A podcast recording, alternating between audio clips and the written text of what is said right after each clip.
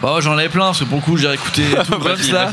donne-en Et plein. euh, j'ai un peu galéré. Donc euh, juste moi il y a un morceau quand j'ai découvert Grums en fait c'était par le biais d'une vidéo que j'ai mis du temps à retrouver qui s'appelle Microbe un truc sorti en 2002 et en vrai ça, ça a changé ma vision du rap en France un peu. Donc euh, merci à toi Grums pour ça.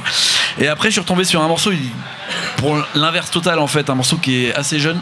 Une collaboration encore on disait les collaborations un peu bizarres des fois que pouvait faire Grums il a fait une collaboration en 2006 avec Rezinski Oui. avec Pepso euh, sur son double album là que j'avoue j'ai réécouté vite fait et tout là je l'ai réécouté un peu mieux et ça résume bien aussi qui est Grums parce qu'en fait je trouvais que ça faisait une boucle en plus avec Micro euh, avec Microbe de 2002 parce que ils parlent du rap de blanc du fait d'être classés parce qu'ils sont blancs qu'ils font du rap spécial dans rap de blanc ils disent euh, Rezinski comme lui que Mm. on est inclassable arrêtez de nous mettre dans des trucs euh, des cases qui n'existent pas donc c'est le grand truc de Grums depuis le début qu'il a pas l'étiquette. Et à un moment, il dit euh, Ouais, tu nous mets dans les raps de blanc, mais on voit que t'as pas connu la première période d'Eminem dans Rocus. Ça, il sort dans un truc. Et en fait, quand j'ai écouté ça, j'ai fait Mais Toute a ta vie a tellement pris du raison. sens, Il a tellement raison.